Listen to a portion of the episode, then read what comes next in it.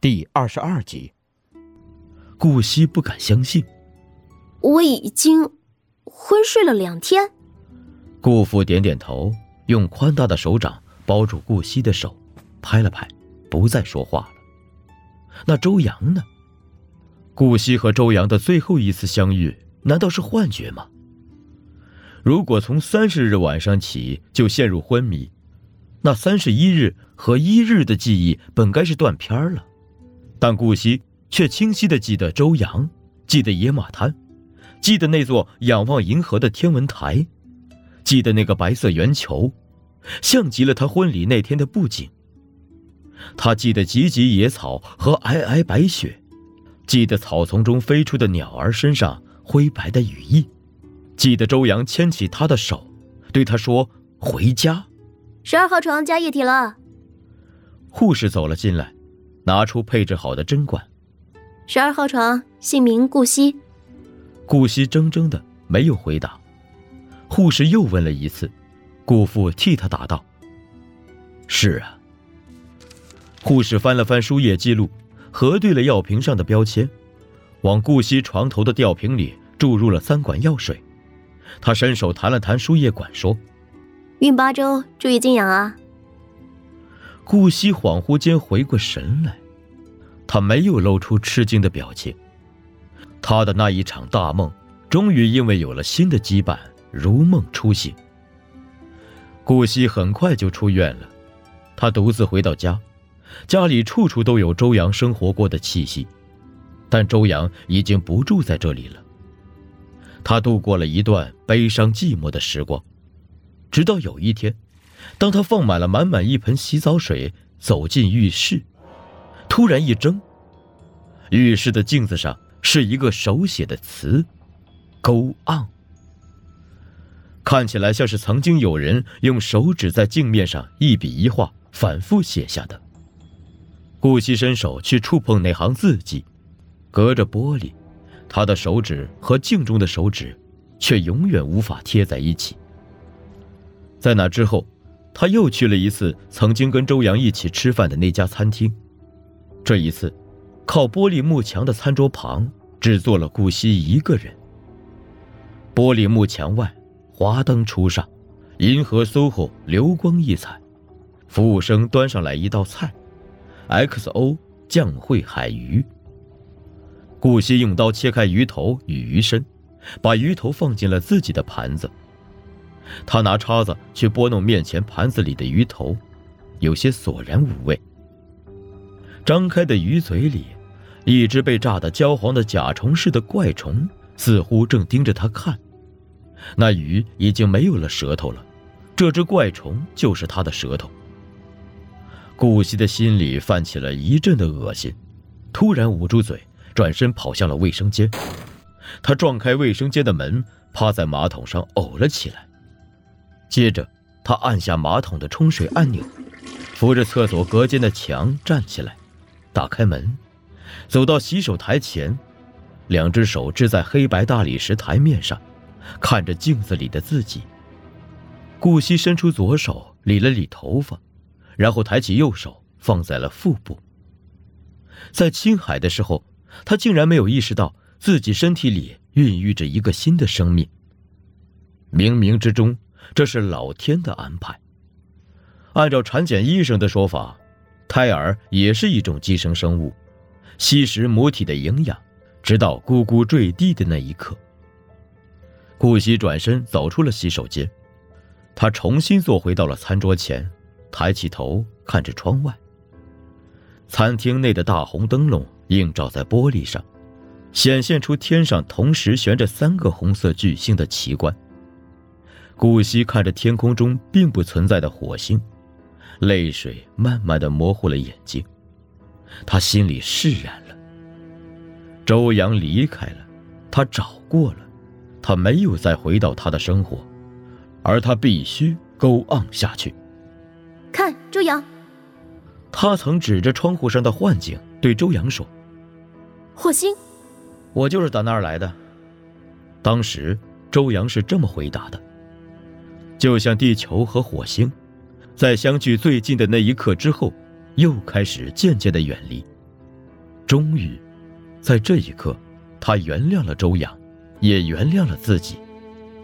就这样轻易，因为你，我也能试着写一首歌给你听，是关于你。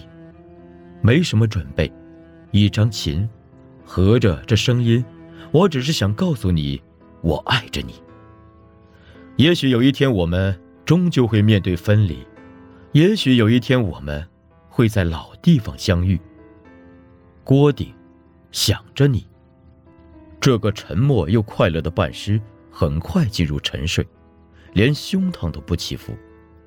他的手捂着口袋，口袋里是一个女孩的照片。上篇，一。一进办公室。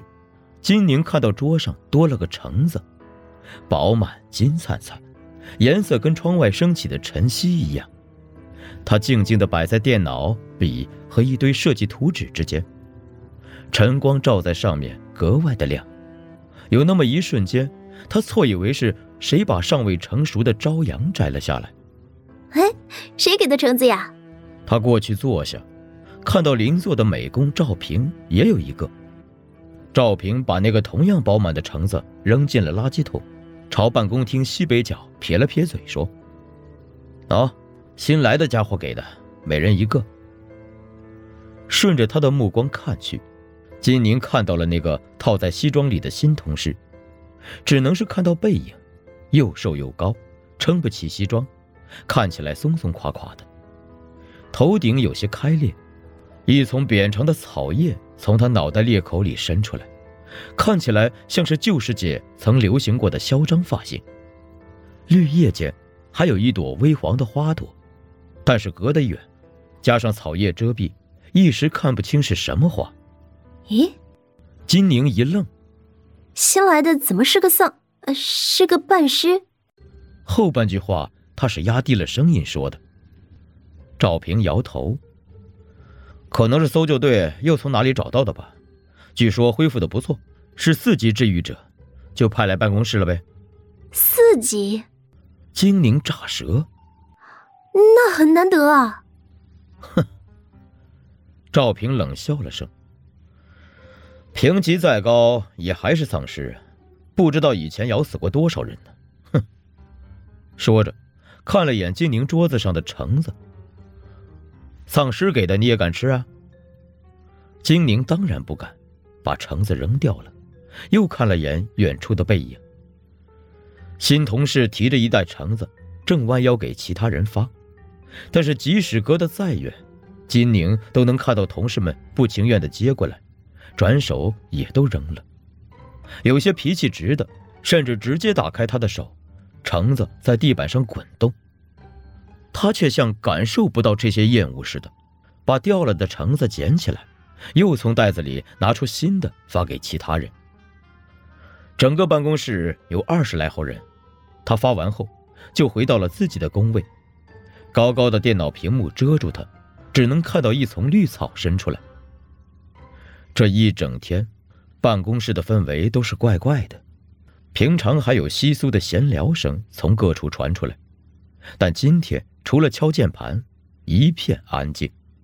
所有人都是默默的干活，生怕打扰了角落里的某个人，或者说是某具尸体。因此，当那阵笑声响起时，就格外的刺耳。金宁有些错愕，抬起头，发现笑声是从西北边那个角落那个工位传过来的。每次响起，屏幕后那丛草叶就抖一抖。金宁在电脑上给赵平发消息：“那家伙在干嘛？”赵平回道：“我问问。”“好的。”对话框沉默了，信息正在局域网的线路间流通，流向离西北角最近的同事眼前。过了几分钟，赵平发来了结果：“他在看搞笑电影，好像是周星驰的。”这么过分？第一天来就摸鱼？哼！还反了天了！我来投诉他。哎，不用吧，说不定他还是没适应人类的工作环境呢。哼，等他适应了还得了？赵平没再回复，但敲字的声音骤然加重，显然正在愤怒的写投诉报告。金宁理解他的愤怒，他儿子就是在几年前的丧疫中被咬死的。虽然那是埃博拉病毒的趋势，但他一直耿耿于怀。哪怕现在彼岸花世纪消灭了病毒，让丧尸们得以从死亡的那一岸回渡，重获生机，他也没有原谅。